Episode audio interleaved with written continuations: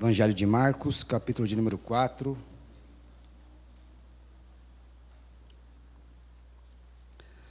Verso 1.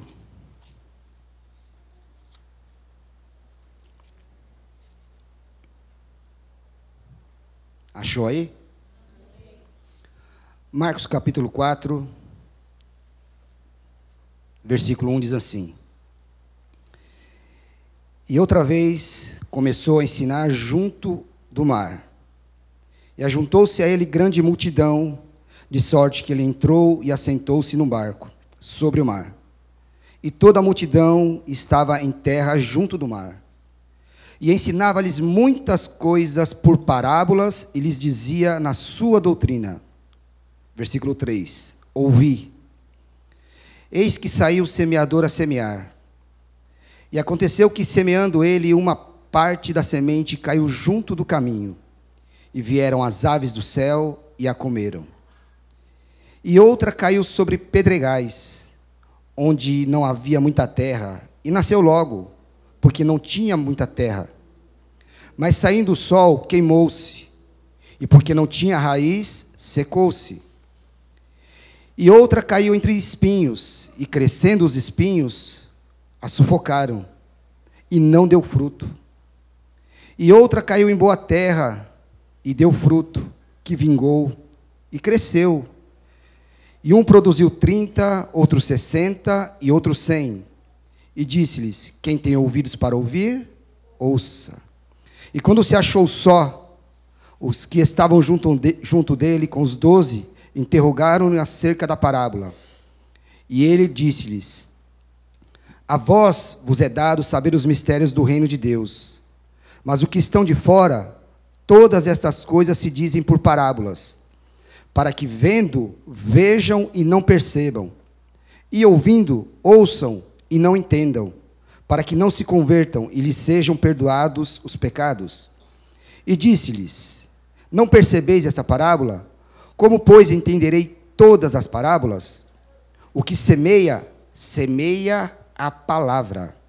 E os que estão junto do caminho são aqueles em que a palavra é semeada. Mas tendo a eles ouvido, vem logo Satanás e tira a palavra que foi semeada nos seus corações. E da mesma sorte, os que receberam a semente sobre pedregais ou em solo rochoso, os quais, ouvindo a palavra, logo com prazer a recebem. Mas não têm raiz em si mesmos, antes são temporãos. Depois, sobrevindo a tribulação ou perseguição por causa da palavra, logo se escandalizam. E outros são os que recebem a semente entre espinhos, quais ouvem a palavra, mas os cuidados deste mundo, e os enganos das riquezas, e as ambições de outras coisas, entrando, sufocam a palavra, e ela fica infrutífera. E os que recebem a semente em boa terra, são os que ouvem a palavra e recebem, e dão fruto, um a trinta, um outro a sessenta, e outro a cem por um. Senhor, nós te louvamos e te agradecemos pela tua palavra, papai. Te pedimos em nome de Jesus Cristo, papai, que teu Espírito Santo venha ministrar em nossos corações, papai, aquilo que é da tua vontade, aquilo que era o teu querer, papai. Fala aqui nessa manhã, papai, a cada coração, papai, segundo a tua vontade, segundo o teu querer, papai. Não queremos, papai, que o Senhor fale aquilo que nós queremos, mas queremos, papai, que o Senhor fale aquilo que nós precisamos. Amém, queridos? Tema dessa ministração, queridos: cristianismo saudável. Eu acredito que às vezes, queridos, é necessário nós pensarmos, nós considerarmos, e se for o caso, nós repensarmos a nossa vida cristã. Da maneira como ela está sendo vivida, da maneira como ela está sendo praticada, e da maneira como ela está sendo desenvolvida. Conta-se uma história, queridos, que quando jovem, ou que Mahatma Gandhi, quando era jovem, recém-chegado na Inglaterra para estudar, no período do inverno, ele procurou alguma igreja ou alguns movimentos religiosos com os quais ele poderia se identificar. E diz que Gandhi ele entrou numa igreja evangélica, queridos. e era inverno, e a gente está falando de inverno na Europa, que de coisa de 20 graus, 30 graus abaixo de zero. E como ele não estava muito assim, muito cheiroso, na fileira da cadeira que ele se assentou, que ele disse que as pessoas se levantaram e se assentaram em outro lugar. O historiador diz, queridos, que as pessoas olhavam para Gandhi com um olhar assim meio estranho por causa do seu cheiro. Mas diz que quando terminou o culto, diz que Gandhi ele foi procurar alguns irmãos da igreja para pedir para eles a permissão se ele podia dormir na casa de alguém. O historiador diz que ninguém se habilitou para ajudar Gandhi. Ninguém quis que ele dormisse na casa dele. Então ele foi procurar o pastor da igreja. E quando ele procurou, procurou o pastor da igreja, diz o, diz o historiador que ele pediu para o pastor a permissão de dormir na igreja, porque lá fora estava muito frio, e ele era recém-chegado da Índia e não conhecia ninguém. E ele pediu. E diz que o pastor, enquanto ele fechava as portas da igreja, ele despedia os irmãos. Diz que o pastor falou que não, que não, ninguém podia dormir na igreja. Ninguém podia ficar ali dormindo na igreja. Mesmo assim, ele pediu para o pastor dormir no pátio da igreja, entre o muro e as portas. E o pastor disse que não, que ele estava fechando as igrejas e boa noite. E foi embora. Então diz que esse jovem indiano, ele ficou ali fora, com alguns irmãos ainda na frente da igreja, e ele contava para aqueles irmãos que ele estava com muita fome, diz que ele não comia de dois a três dias, com muita fome. E como estava muito frio também, ele disse que ele pediu para aqueles irmãos um pedaço de pão para pelo menos diminuir a fome dele e um pedaço de pano para ele sentir que estava coberto, porque estava muito frio. E o camarada que conta essa história disse que a última pessoa, pessoa que falou com Gandhi disse que não tinha pão para ele, não tinha nenhum pano, nenhuma coberta, e ele ficou ali sozinho em frente à igreja. Anos mais tarde, muitos anos mais tarde, queridos, Gandhi ele se torna o maior difusor da sua, do seu movimento, da sua ideia religiosa. Ele também se torna um líder político de influência mundial. E diz que já perto, já beirando a sua morte, quando Gandhi estava para morrer, diz que um jornalista americano entrevistando ele fez uma pergunta para ele. E a pergunta que ele fez para Gandhi foi: Senhor Gandhi, o que é que o senhor pensa acerca de Jesus Cristo? E Gandhi respondeu esse jornalista: ele disse assim: Olha, no Cristo que vocês pregam, no Cristo da Bíblia, eu creio. Eu só não creio no cristianismo que vocês praticam. E a pergunta para nós hoje, queridos, que tipo de cristianismo nós estamos vivendo? Que tipo de evangelho nós estamos vivendo como filhos de Deus? O que, que nós estamos nos tornando como cristãos? Evangelho de Marcos, queridos, ele é o segundo evangelho neotestamentário, ou seja, o segundo evangelho do Novo Testamento. É o menor dentre os quatro evangelhos. Tem apenas 16 capítulos.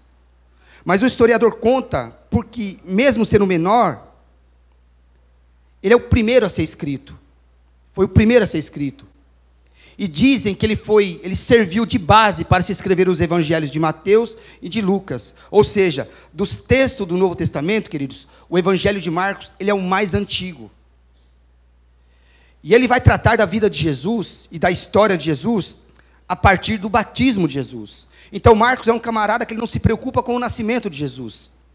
Ele também não escreve sobre a visita do anjo a Maria. Ele não se preocupa em se escrever sobre a fuga de Jesus com seus pais para o Egito. Marcos, ele começa o seu texto, queridos, falando do batismo de Jesus e vai até a ascensão de Jesus, vai até quando Jesus sobe aos céus. Dizem também que o evangelho de Marcos, queridos, ele é o evangelho do segredo messiânico. Por quê? Porque as verdades mais claras da fé e da vida cristã, registradas nesse evangelho, que eles são verdades registradas por meio de parábolas, por meio de códigos. Jesus está sempre ensinando de forma figurada ou de forma de mistério. Jesus passa para os seus discípulos e para os seus ouvintes ensinamentos, verdades espirituais de forma mais figurada. E neste texto que nós lemos, queridos, Jesus ele toma uma prática muito comum de Israel, que é a semeadura, para falar, para ensinar uma verdade espiritual. Jesus toma uma prática comum em Israel, que era a semeadura, para falar, queridos, para ensinar uma verdade espiritual. Só que nós precisamos entender, queridos, que a semeadura em Israel, ela era regida por algumas leis, e leis muito específicas. Por exemplo, em Israel não se lavrava a terra para depois lançar a semente, como na nossa cultura. Na nossa cultura, o que a gente faz? A gente primeiro lavra a terra e lança a semente depois. Em Israel, não, queridos. Em Israel, eles lançavam a semente do jeito que a terra estava. Depois se fazia o lavramento e misturava a semente junto com a terra. Ou seja, se nós aplicarmos isso espiritualmente, queridos, nós vamos aprender que a semente é para ser lançada. E a partir da experiência da semeadura, é que ela venha germinar em nós. Então, aquela ideia de que primeiro eu vou me preparar, de que primeiro eu vou me consertar, para depois entregar a minha vida para Jesus, quebra o princípio lá dele, a semeadura. Você não pode querer, queridos, primeiro consertar a sua vida, primeiro se preparar para depois entregar a sua vida para Jesus. Entrega a sua vida para Jesus do jeito que você está. Você recebe a semente e é preparado pela própria ação do Espírito Santo à medida que a semente germina no teu coração. Semente aqui, queridos, é a palavra de Deus. Uma outra regra, queridos, básica da semeadura em Israel é que a semente que seria lançada na terra ela não seria lançada na terra antes de ser lavada. Isso significa, queridos, que o evangelho, ele também não deve ser misturado com mais nada. O evangelho sozinho, ele é poderoso o suficiente, queridos, para entrar na minha vida, na sua vida e fazer mudança e gerar vida. Então, queridos, da mesma semente que a semente, da mesma, da mesmo modo que a semente não poderia ser lavada, antes de ser lançado para ser semeado, dessa mesma maneira, o evangelho não pode ser misturado. E é isso que a igreja precisa, queridos.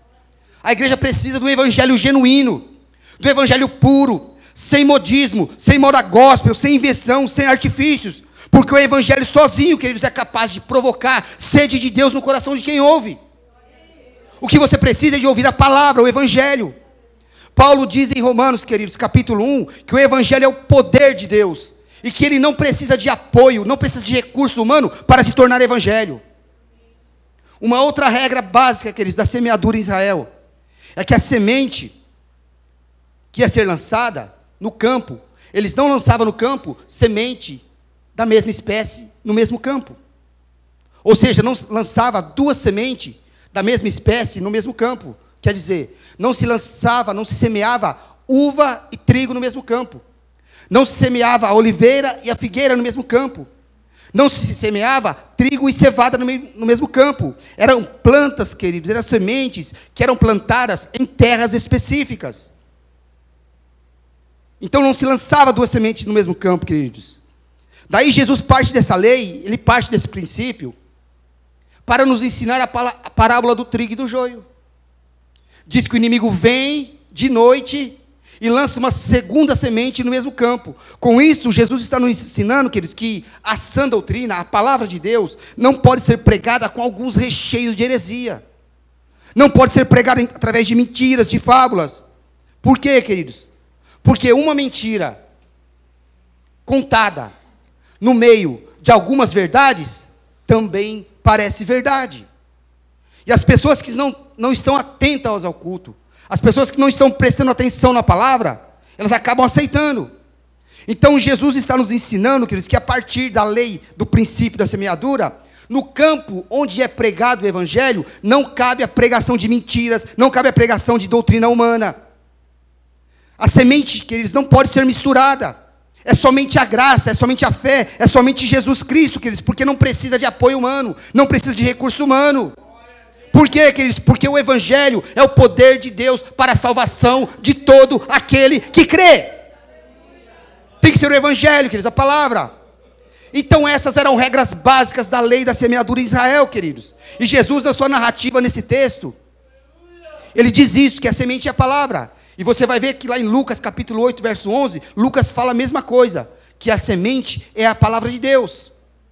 Então presta atenção, queridos. Se a semente aqui é a palavra de Deus, o solo sou eu. É o meu e o teu coração. Por isso a pergunta, queridos: que tipo de solo nós somos para que a semente germine em nossos corações? Que tipo de solo é a minha alma? Que tipo de solo é a minha alma que ela, para que ela tenha sido aceito o evangelho, para que o evangelho brote em mim? Que tipo de evangelho você está vivendo? Que tipo de evangelho você está praticando? Essa é uma pergunta que hoje nós precisamos fazer, queridos. Olha o que o apóstolo Paulo fala, queridos, na sua carta em 1 Coríntios capítulo 9. Ele diz assim, ó: Eu subjugo o meu corpo. Eu reduzo o meu corpo à servidão ou à escravidão. Daí ele diz para quê? Para que depois de pregar a muitos, eu mesmo não seja condenado. Olha o que, Paulo está falando.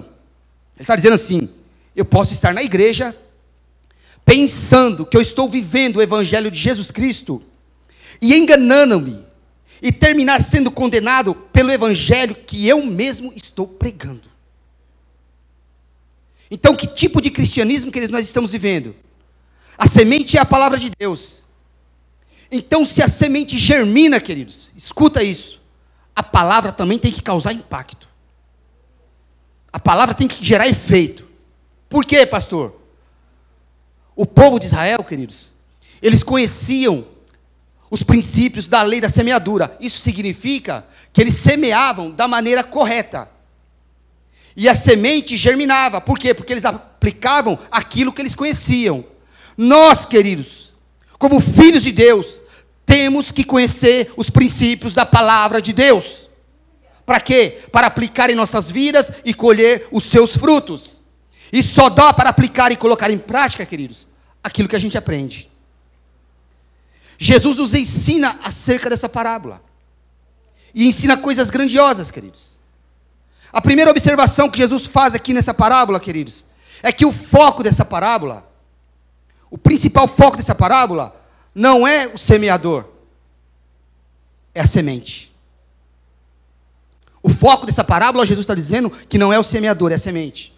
Se você ler o texto inteirinho, você vai perceber que o semeador ele só aparece no versículo de número 3 e depois não aparece mais. Semeador não volta lá depois no final da parábola, queridos. A semente é o foco dessa parábola. Pastor, o que significa? Significa, queridos, que o foco da nossa fé, o foco do nosso, do nosso evangelho, não é o pregador, é a pregação. Quando o foco, queridos, é o pregador, o propósito é distorcido. Quando o foco é o semeador e não é a semente, queridos, não se percebe o valor da colheita, porque o semeador ele pode ser mudado. O semeador pode ir embora.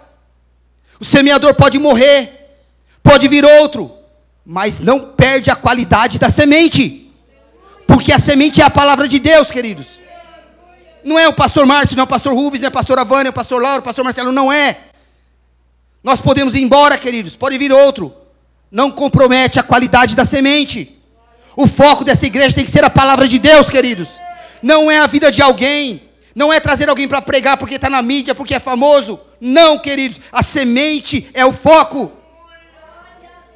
O foco, queridos, não é o pregador, o foco é a pregação. Então, essa ideia de que você vem para a igreja porque hoje o pregador é fulano, porque hoje o pregador é o meu irmão, porque hoje o pregador é o meu amigo, porque eu gosto de ouvir aquele irmão, porque eu gosto do fulano do jeito que ele prega. Isso daí quebra o conceito dessa parábola, queridos. O foco não sou eu, o foco não é você, o foco é a palavra de Deus. E quanto nós não compreendermos isso, queridos, se nós estamos indo para a casa de Deus para ouvir o pregador, você está vindo aqui encher linguiça. Você está aqui perdendo seu tempo. O foco não somos nós, queridos. O foco é a semente, que é a palavra de Deus. Uma outra lição que Jesus nos ensina nessa parábola, queridos, e você tem que prestar muita atenção nisso. Jesus diz que a semente lançada nos quatro terrenos, escuta bem isso, a semente lançada nos quatro terrenos é a mesma, não muda. O que muda, sabe o que, que é? É o solo, é o terreno. A semente não muda, queridos. Não muda. O que muda é o solo, é o teu coração, é o meu coração. Então, queridos, por que será? Escuta isso. Por que será que no mesmo culto algumas pessoas são renovadas, abençoadas, fortalecidas, curadas e outras saem murmurando, e outras saem maldizendo, e outras saem reclamando e falando mal? Será porque é a semente que está ruim? Será porque é a pregação que está ruim? Ou porque é o solo que está comprometido? Ou será que é o terreno que está comprometido? Como é que está o teu terreno? Como é que está o teu solo? Porque será, aqueles que a mesma pregação que se faz aqui, se nós fizermos essa pre mesma pregação em outra igreja, o impacto é diferente, o efeito é diferente. A questão está no solo, queridos, não está na semente. E hoje é para a gente analisar o nosso solo. Hoje é para analisar o nosso terreno. Porque a semente é a palavra de Deus, queridos. E a palavra gera. Ela germina. Por que, que gera, queridos? Porque a palavra é a semente. E na raiz da palavra semente está a palavra sêmen, que é o elemento da reprodução que é o elemento da multiplicação, que é o elemento da geração. Tiago diz, capítulo 1, verso 18, queridos, que nós fomos gerados segundo a vontade de Deus pela palavra da verdade. Ou seja, queridos, a semente, a palavra, ela gera vida em nós. Segundo, a semente, que é a palavra de Deus, ela salva. E Tiago diz ainda no capítulo 1, verso de número 20, capítulo 1, verso 21, que nós, queridos, rejeitamos toda imundícia e todo acúmulo de maldade e recebemos com mansidão a palavra implantada em nós e ela pode salvar a nossa alma. Então não dá para entender, queridos, qual é a explicação para que uma igreja consiga sobreviver sem o evangelho genuíno. Por quê? Porque a palavra ela salva, ela gera, ela cura, ela restaura, ela liberta, ela regenera, ela nos atrai até Deus. Então, sem palavra não existe evangelho, queridos, e sem evangelho não existe igreja. Então, a questão, queridos, é aprender a lógica da semente. E dentro disso, queridos, compreender que se não gera efeito em mim, se não causa efeito em mim, o meu solo está comprometido. O meu terreno está comprometido. E aí a gente tem que, tem que entender, queridos, que tipo de solo nós somos, que tipo de terreno nós somos. Voltando para o texto, queridos, Evangelho de Marcos, capítulo de número 4, versículo 4, diz assim: ó, e ao semear, uma parte caiu à beira do caminho, e vieram as aves e comeram. Que tipo de cristão, queridos, cuja semente caiu à beira do caminho? Nós estamos falando de cristianismo saudável, queridos. Não se esqueça disso. Em quais casos, queridos, a semente se manifesta à beira do caminho? Quem é esse camarada? Quem é essa pessoa? Estamos falando daquele tipo de cristão, queridos, que vive uma conversão incompleta. Ele quer Deus, mas continua querendo o mundo. Ele quer perdão, mas não quer se arrepender. Ele quer a igreja, mas ele não quer renunciar aos seus pecados.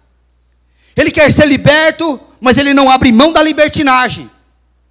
Ele gosta e até toma santa ceia, mas não abre mão dos barzinhos e dos motéis da vida. Estamos falando, queridos, daquele irmão que quer Jesus como Salvador, mas não o quer como Senhor. Ah, Jesus, pode me salvar, eu deixo, mas não vem mandar em mim, não. Ele quer o céu, queridos. Mas ele quer desfrutar de tudo primeiro aqui na terra. Chutar o balde, bagunçar de vez, para depois querer ir para lá. Esse é o camarada cuja semente caiu à beira do caminho. E não importa quantos cultos esse camarada frequenta.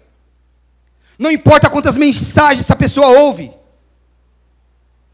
O rosto do pregador, do pastor, pode até se transfigurar aqui. E na hora o camarada vai ficar fervoroso. Na hora ele vai ficar alegre, na hora ele vai aplaudir, na hora ele vai glorificar a Deus. Mas quando for para se comprometer com Jesus, quando for para se comprometer com o Evangelho, ele se afasta. Ele fala: opa, compromisso eu não quero. Eu não quero isso. É um camarada que nunca vai mudar. As coisas vão continu continuar sempre as mesmas. Ontem eu fui para a bagunça. Ontem à noite eu fui para o bailão. Fui para o show mundano. Fui para a esbórnia, baguncei. Aprontei os 70. E hoje eu vim para a igreja. Porque eu estou arrependido? Não. Porque está com remorso. Então estamos vivendo, queridos, um cristianismo relaxado, sem vida, sem testemunho e sem preocupação. Estamos bagunçando, aprontando, fazendo o que dá na telha e pensamos que Deus não está nem aí. Um cristianismo, queridos, que não é traduzido no Evangelho de Jesus Cristo. A semente caída à beira do caminho. E é interessante, queridos, que Jesus diz, se eu não me engano, lá no versículo 15, que vem aves. Ele diz que essas aves são demônios que arrebatam, que tiram a pregação do coração de quem ouve. Quanta gente que participa do culto, né? Quanta gente que vem no culto, mas que depois, quando termina a palavra, nem sabe o que foi pregado. Não viu, não ouviu, tudo na igreja chama atenção, tudo, menos a palavra de Deus. Não estou preocupado com a palavra. Tudo chama sua atenção, mas a palavra de Deus não. Eu não posso tomar a minha água e meu café antes ou depois do culto. Não, eu tenho que tomar na hora da palavra.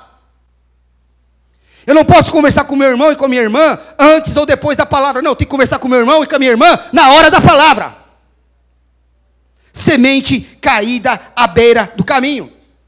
Aí sabe o que acontece? A palavra não gera, a palavra não faz efeito.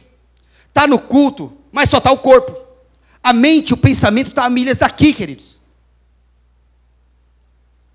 Presta atenção. Venha para o culto para cultuar a Deus. Vem para o culto para adorar a Deus. Caso contrário, vai doer, mas eu vou falar, fica na tua casa. Você está perdendo o teu tempo. Deus não está aceitando a tua adoração e não está aceitando o teu culto. Semeira, semente caída à beira do caminho. Eu já disse aqui uma vez, eu vou repetir, queridos.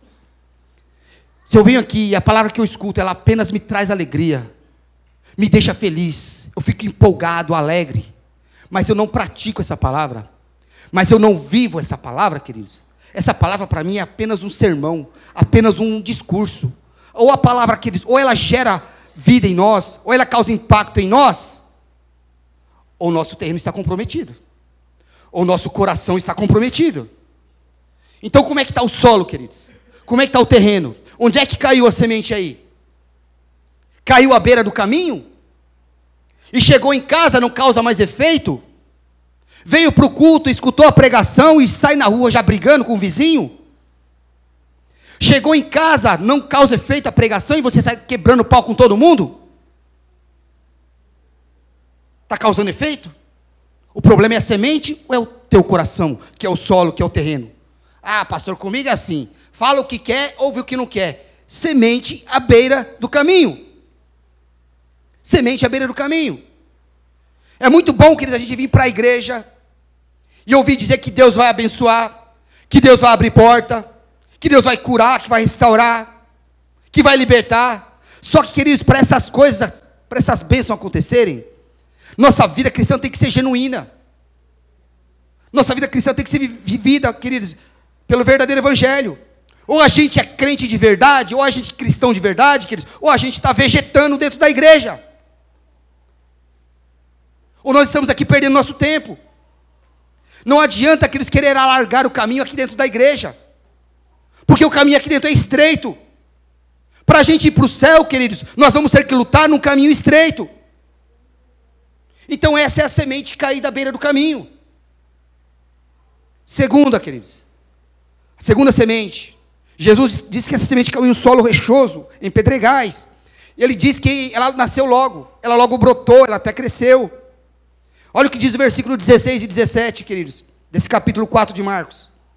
Semelhantemente são estes os semeados em solo rochoso, os quais, ouvindo a palavra, logo a receberam com alegria, mas eles não têm raiz em si mesmos, sendo antes de pouca duração, e chegando a angústia ou a perseguição, por causa da palavra, logo se escandalizam. Primeiro solo, queridos, a semente caiu à beira do caminho. Jesus disse que Satanás veio e arrebatou a palavra. E preste atenção, queridos. O adversário, o inimigo, ele tem usado de muitos artifícios para roubar a palavra do nosso coração, inclusive no meio do culto. Gente conversando no meio do culto, gente andando no meio do culto sem nenhuma necessidade, tira a atenção de quem quer ouvir a palavra. Gente fofocando no meio do culto, você está dando lugar para o diabo, queridos, para que ele arrebate a palavra do coração de quem veio aqui ouvir. Esse é o nosso problema, queridos. Irmão e irmão que sai de casa, que vem preparado para ouvir a palavra de Deus, e vai embora triste por causa de comportamento de alguns, queridos. E nós não somos mais crianças na fé, porque criança a gente até entende, queridos. Criança que chora, que grita, a gente até entende, mas adulto, queridos. Será que a gente não consegue ficar uma hora, uma horinha só, sentada, ouvindo a palavra de Deus? Será que a gente não consegue prestar atenção uma hora na palavra do Senhor? Que a gente ainda diz que é adorador? A gente diz que serve a Deus? Vem para a casa de Deus e não presta atenção na palavra? Será que nós não conseguimos nem isso, querido? A palavra começa, ou eu cochilo, ou eu ando, ou eu converso, e pior, eu tiro a atenção de quem veio aqui preparado para ouvir. Só que Jesus diz, queridos, que a segunda semente ela caiu em um solo rochoso. É aquele tipo de cristão, querido, onde ele recebe a palavra e logo ele fica fervoroso, logo ele fica feliz, mas ele não tem nenhuma raiz, não tem nenhuma profundidade, não tem, não tem nenhuma base. É um cristianismo, querido, sem conhecimento da fé. É aquele camarada que está na igreja, mas ele gosta do barulho, da empolgação sem causa, sem entender a base do fervor. A igreja tem que ser fervorosa, sim, queridos. Tem que ser poderosa, tem que ser avivada, tem que ser alegre, mas tudo isso tem que ser ocasionado pela semente. Tem que ser ocasionado pela palavra. Fora disso, queridos, não tem base. Então, aqueles que caem em solo rochoso, queridos, é o cristão que se tornou cristão porque está na moda. Porque hoje é status, porque hoje é bonitinho. Mas é um camarada que é levado por todo tipo de doutrina. Basta surgir uma nova moda de fé que o camarada corre atrás não tem firmeza, não tem convicção. Ele não é mais crente. Ele é cliente. Por que, que ele é cliente, queridos? Porque é o camarada que vai onde se oferece a mercadoria que está sendo proposta. Ah, na igreja ali em cima está oferecendo libertação, vai lá. Na outra igreja está oferecendo prosperidade, ele vai lá. Na outra igreja está oferecendo casamento, vai lá. Isso não é crente, isso é cliente. Está correndo atrás de mercadoria. E evangelho, queridos, não é mercadoria nem entra em promoção. O que Deus condenava como pecado há mil anos atrás, Ele condena como pecado ainda hoje. Pecado é pecado, queridos. Conceito de Deus não muda. O que muda são conceitos humanos. Que muda é conceito humano, queridos. Se não é pecado hoje, escuta. Se para você hoje isso não é pecado, significa que nunca foi pecado. Porque Deus não muda. O que era pecado para João, para Pedro e para Tiago, é pecado para mim e para você, porque não muda. Então falta para esse camarada o quê? Falta profundidade. Falta buscar, queridos, conhecimento e criar raiz. As pessoas não querem conhecer o Evangelho. As pessoas não querem viver o Evangelho. Elas arrumam tempo para tudo na vida. Mas não arrumam tempo, queridos, para conhecer a sua própria fé. Aquilo que eles seguem. E perecem por falta de conhecimento. Paulo diz, queridos, que um dos sinais dos finais do tempo é que os homens elegeriam doutores para si, segundo a sua própria cobiça, porque eles teriam comichões no ouvido por causa da sã doutrina. Então, queridão, ainda que seja duro ouvir essa palavra, não recuse em ouvir a sã doutrina, que é a palavra de Deus. Nós, pastores e pregadores, queridos, não podemos deixar de pregar a palavra de Deus para você. Não podemos deixar de lançar a semente que Deus nos deu para semear na sua vida. Então é preciso fazer você entender o que, queridos? Que a vida cristã não pode ser vivida da maneira que muitas pessoas estão vivendo aí fora. A gente precisa ser crente de verdade. Mas é crente mesmo. Porque quando começaram a mudar a nomenclatura, dizendo, não, agora eu sou evangélico. Agora eu sou seguidor de Jesus. Agora eu sou cristão. Pode até ser isso aí, queridos. Mas antigamente, muito antigamente, quando era crente, há uns anos atrás, você sabia quem era crente e quem não era. Eu posso falar isso, querido, porque eu vim para Jesus com 32 anos de idade. Daí para trás eu sabia quem era crente e quem não era. Para mim era referência. E não era por causa da roupa, tá? Eu sabia. Hoje, queridos, hoje, você não sabe quem é evangélico. O pastor Lauro pregou aqui. Hoje você não sabe quem é cristão. Hoje você não sabe quem é seguidor de Jesus. Você não sabe. Mas antigamente você sabia quem era crente e quem não era. Por quê? Nós estamos perdendo a referência. Estamos sendo confundidos com pessoas do mundo. É por isso que Jesus, um dia ele olhou para um bando de fariseus e falou assim: ó, vocês todos são sepulcros caiados. Sabe o que é um sepulcro caiado, queridos? É uma sepultura que o camarada vai lá, a sepultura está no cimento cru, o camarada vai lá e passa uma, uma tinta com cal, vai lá e passa. Para quê? Para disfarçar o cimento cru, para disfarçar por fora, mas por dentro, queridos, mas lá dentro tem morte, lá dentro tem podridão, lá dentro fede, queridos, lá dentro cheira mal. Essa semente caiu no solo rochoso. Não tem profundidade, não tem base, não tem convicção, não sabe o que quer, não conhece a sua própria fé, fica fervoroso logo, gosta de barulho, mas qualquer probleminha na igreja, vai embora. Cimento que caiu em solo rochoso, não tem profundidade, então não cria raiz na igreja, na comunidade, seja onde for. Cimento. Que... Terceiro, queridos. Terceira semente, Jesus disse que caiu entre espinhos. Ao versículo 18, o que, que diz? Os outros, os semeados entre os espinhos, são aqueles que ouvem a palavra. Versículo 19 diz assim: Mas os cuidados deste mundo, os enganos das riquezas e as ambições de outras coisas, entrando, sufocam a palavra, ficando ela, não dá fruto. Em mim, queridos, e você, onde é que caiu a semente? À beira do caminho? Satanás veio e roubou, e agora você quer abandonar a igreja? Ou caiu em solo rochoso? Não tem profundidade, não tem raiz, não tem base. Não quero mais saber do evangelho, porque eu pensei que no evangelho as pessoas não eram assim. Só que agora Jesus está falando que a semente caiu entre os espinhos. E é interessante, queridos, que ela até nasce, ela até brota, ela até cresce. Porque a primeira semente, ela nem nasceu. Ela nem nasce. A segunda semente até nasce, até brota. Mas aí Jesus diz que o sol veio e queimou essa segunda semente. Mas a terceira semente, ela nasce e cresce. Só que aí, os negócios desse mundo, as coisas desse mundo, os cuidados desse mundo, os enganos das riquezas e as ambições de outras coisas, sufocam a semente, sufocam a palavra. Quando Jesus está falando aqui, queridos, de cuidados desse mundo, ele está falando de muitas coisas, das nossas ocupações diárias, que nos afastam de Deus e da Sua obra. Jesus não está falando de pecado aqui, queridos.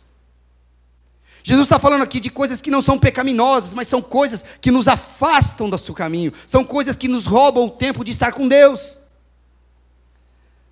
Por exemplo, assim, eu nunca posso abrir mão do prazer do meu final de semana para ir na igreja. Por quê? Porque o meu compromisso primeiro é com o meu prazer. O meu compromisso primeiro é com a minha satisfação. Então, entre o futebol e o culto, eu prefiro o futebol. Então, entre o churrasco com os amigos e o culto, eu prefiro o churrasco com os amigos. Entre passear com a família e o culto, eu prefiro passear com a família. Só que escuta isso, queridos. Não é religião que eu estou pregando. O que estou falando para você, queridos, que nada disso é pecado. Passear com a família não é pecado. Ir para o futebol não é pecado. Ir para o churrasco com os amigos não é pecado. Mas isso são os cuidados desse mundo. Presta atenção no que eu vou falar. Deus deixa de ser a minha exclusividade.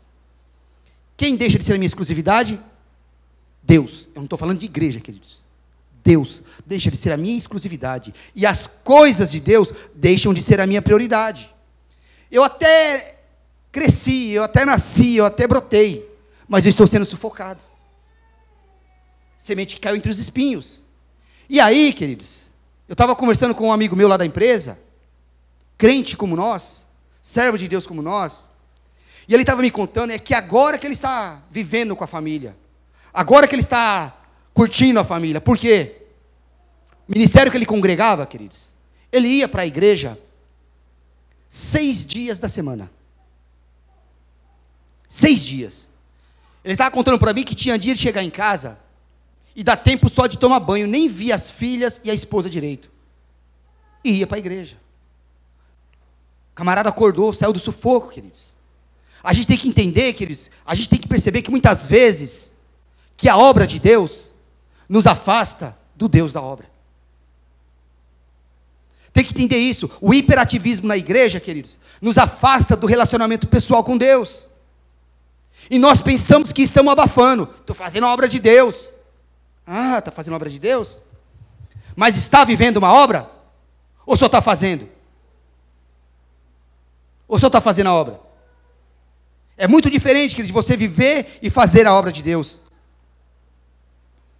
Ah, pastor, mas o senhor criticou aí que o camarada prefere o, o futebol ao culto, que o camarada prefere o passeio, o passeio com a família que o culto. Não, Cris. Por isso que eu falei para você prestar atenção no que eu estou falando. Porque eu não estou falando de exclusividade para a igreja. Estou falando de exclusividade para Deus, queridos. Você tem que saber que você tem que ser exclusivo de Deus. O problema é quando o futebol, o churrasco, o passeio se torna uma prioridade na minha vida e Deus não. Porque a ordem a ser seguida é essa, queridos: Deus, família e igreja. Quando você segue essa regra, queridos, você está vivendo um cristianismo saudável. Então, muita gente que ouve a palavra até nasce, até cresce, e que poderia estar aqui hoje ouvindo essa palavra, mas os cuidados desse mundo, os negócios desse mundo sufocam essa pessoa. Aí Jesus diz que a semente é sufocada. E aí a pessoa começa a perder o fervor, a pessoa começa a perder a paixão, começa a perder o desejo pela igreja. Só que Jesus fala também, queridos, nessa parábola dos espinhos, do engano das riquezas. Fala que as, os enganos das riquezas sufocam a semente. A necessidade, a ânsia pelo adquirir, a ânsia pelo ter, pelo possuir. Porque é uma necessidade de ser rico.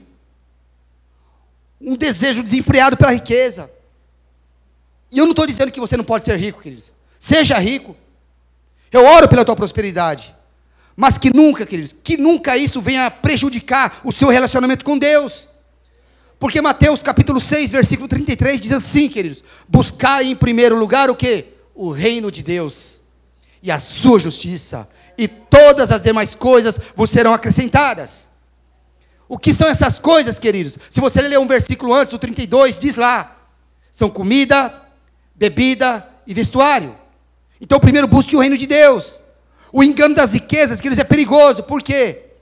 Porque quando a gente começa a pensar que o poder de compra pode nos tornar mais adorador, queridos, isso é um perigo para mim e para a tua vida. Que eu vou trabalhar, que eu vou enriquecer. E depois que eu estiver com a minha vida financeira estabelecida, quando eu estiver abastado e bem de vida, aí eu vou servir a Deus. Aí eu vou me dedicar a Deus. Primeiro eu vou me estabelecer financeiramente. Primeiro eu vou me estabelecer na minha vida financeira, para depois eu investir no reino de Deus. Isso aí, queridos, é um engano das riquezas. Isso nos engana. Tinha uma moça, queridos, que ela recebeu um chamado de Deus. Deus chamou ela para fazer missões na África. E quando Deus falou com ela, ela falou: Senhor, eu preciso terminar a minha faculdade. Deus falou: tudo bem. E ela foi e terminou sua faculdade. Na faculdade de Direito lá do, do estado dela. Quando ela terminou a faculdade dela, Deus lembrou do chamado. Ela disse: Senhor, eu sou solteira. Eu preciso casar. Deus falou: tudo bem. Conheceu um camarada, se apaixonou pelo cara, casou. Logo em seguida ela engravidou, queridos. E Deus relembrou o chamado. E ela falou assim para ele: Senhor, estou grávida. Como é que eu vou fazer missões na África grávida, Senhor? Deus falou: tudo bem. Criança nasceu. Deus volta a chamar ela. Volta a relembrar o chamado. E ela dá outra desculpa: Senhor, minha filha está pequena. É uma criança recém-nascida. Como é que eu vou fazer missões na África com uma recém-nascida no colo? Espera a criança crescer. E nesse intervalo, enquanto a criança crescia, queridos, no testemunho dela, ela dizia que ela pediu uma confirmação para Deus. Depois de cinco chamados ainda, pediu confirmação para Deus. Senhor, eu quero saber se esse chamado é mesmo real e verdadeiro. Eu tenho um desejo de trabalhar em uma instituição financeira. Quer dizer, e fazer missões não dá. Servir a Deus não dá. Fazer a obra de Deus não dá. Mas trabalhar numa instituição financeira dá. Vir para o culto não dá, né? Vir para a igreja não dá, não tem tempo. Mas fazer tudo aquilo que tem nosso interesse dá, né? Aí diz que Deus arrumou esse emprego para ela. Deus arrumou um emprego. E ela foi trabalhar nessa instituição financeira. Foi convidada para trabalhar num banco que tinha agências por todo o nordeste do país. E um dia, queridos, no exame de rotina, ela foi diagnosticada com câncer. E ela era de uma certa igreja, queridos. E as pessoas do círculo de oração fizeram uma campanha de jejum pela vida dela. E no dia que terminou a campanha, queridos, as pessoas que fizeram a campanha foram na casa dela orar pela vida dela. E lá na casa dela, Deus tomou a vida de um adolescente. E a adolescente falou.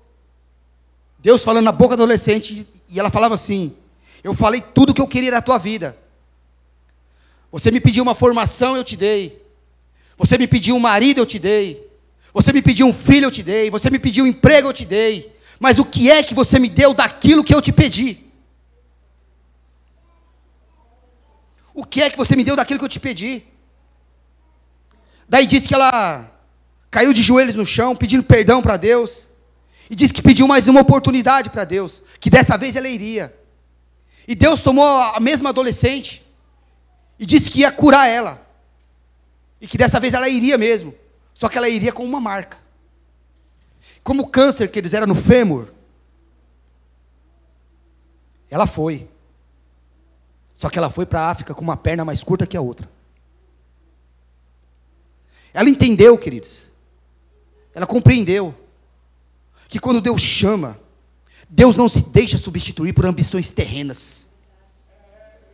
Deus não se deixa substituir por nada, queridos. Quantas vidas sendo ceifadas antes da hora porque ignoram o chamado de Deus? Quantas vidas que não se importam com o chamado de Deus são ignorados? E Deus ceifa, queridos. Porque Deus sabe que se Ele te chamar, e você não aceitar, enquanto você está na presença de Deus ainda, Ele te leva. Porque se você se desviar, você sabe muito bem para onde você vai. Então, queridos, ignorar o chamado de Deus, me desculpa dizer, mas é burrice. Se entregue para Ele, queridos. Se entregue e não fique negociando a direção de Deus para a tua vida. Não deixe os negócios desse mundo, os enganos, as riquezas, queiram te enganar. Mas se entregue para Deus, se entregue para o chamado de Deus. Aí tem a quarta semente, queridos. Diz o texto que ela caiu em boa terra e que deu fruto, e que o fruto vingou, que o fruto cresceu e produziu e frutificou a 30, a 60 e a 100 por um. Primeira semente, queridos, caiu à beira do caminho. A segunda semente caiu em solo rochoso, em pedregais. A terceira caiu entre os espinhos e não deu fruto. A quarta caiu em boa terra e frutificou. Aí lá no verso 20 está escrito assim: Os que foram semeados em boa terra são aqueles que ouvem a palavra e a recebem, frutificando a 30, a 60 e a cem por um. Escuta. O que importa, queridos, não é o cargo que você ocupa na igreja. O que importa não é a credencial de membro que você tem da igreja. Ainda que você não tenha, queridos, título nenhum. Ainda que você não tenha cargo nenhum na igreja, queridos, o que importa é o fruto que você está produzindo no reino de Deus. Porque que eles têm muita gente com cargo na igreja, com título na igreja, que não está produzindo, não está frutificando, e ainda está atrapalhando quem quer frutificar. E ainda está atrapalhando quem quer produzir. Por quê? Essas pessoas pensam que fruto é aplauso. Pensam que fruto é visualização no Facebook. Pensa que fruto é status, é fama. Pensa que fruto, queridos, é fama. Tem gente que sem cargo na igreja, sem título nenhum, que está produzindo, está frutificando. Tem gente anônima que está frutificando. Tem gente que sem perfil na rede social, produzindo e frutificando. Tem gente ganhando alma sem falar nada para ninguém. Tem gente evangelizando sem um pastor mandar. Tem gente sem nenhuma credencial no bolso, pastoreando vidas. Isso é fruto para o reino de Deus, queridos. Estão produzindo a 30, a 60 e a 100 por um. Isso é fruto no reino de Deus. Aqui, quando ele fala 30, 60 e 100 por um, ele está falando, sabe do quê? De níveis de responsabilidade, queridos. Presta atenção. Quanto mais próximo a gente está de Deus, mais frutos nós geramos para o reino de Deus. João capítulo 15, queridos, verso 5. Jesus diz assim: quem permanece em mim e eu nele, esse dá muito fruto. Por quê? Porque sem mim nada podeis fazer. Só que no versículo seguinte ele diz assim: Aquele, porém, que não permanece em mim, será lançado fora e jogado no lago de fogo e enxofre. Jesus demais.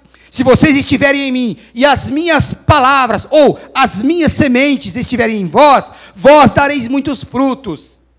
Aí ele diz assim: Não foram vocês que me escolheram, mas eu escolhi vocês e os nomeei, e para que vocês vão e dê fruto, e o seu fruto permaneça. Então a questão, queridos, é o fruto que permanece. É o fruto que permanece. Se o solo está comprometido, se o terreno está comprometido, queridos, é preciso adubar esse terreno. É preciso trabalhar esse terreno. De que maneira, pastor? Com a palavra. Somente com a palavra. Somente com a semente. Só se aduba aqueles do coração, o solo que está contaminado, queridos, com a palavra, que é semente. Porque a palavra tem todo o poder, queridos. A palavra é poderosa. Essa semente aqui, ela não tem como não germinar, queridos.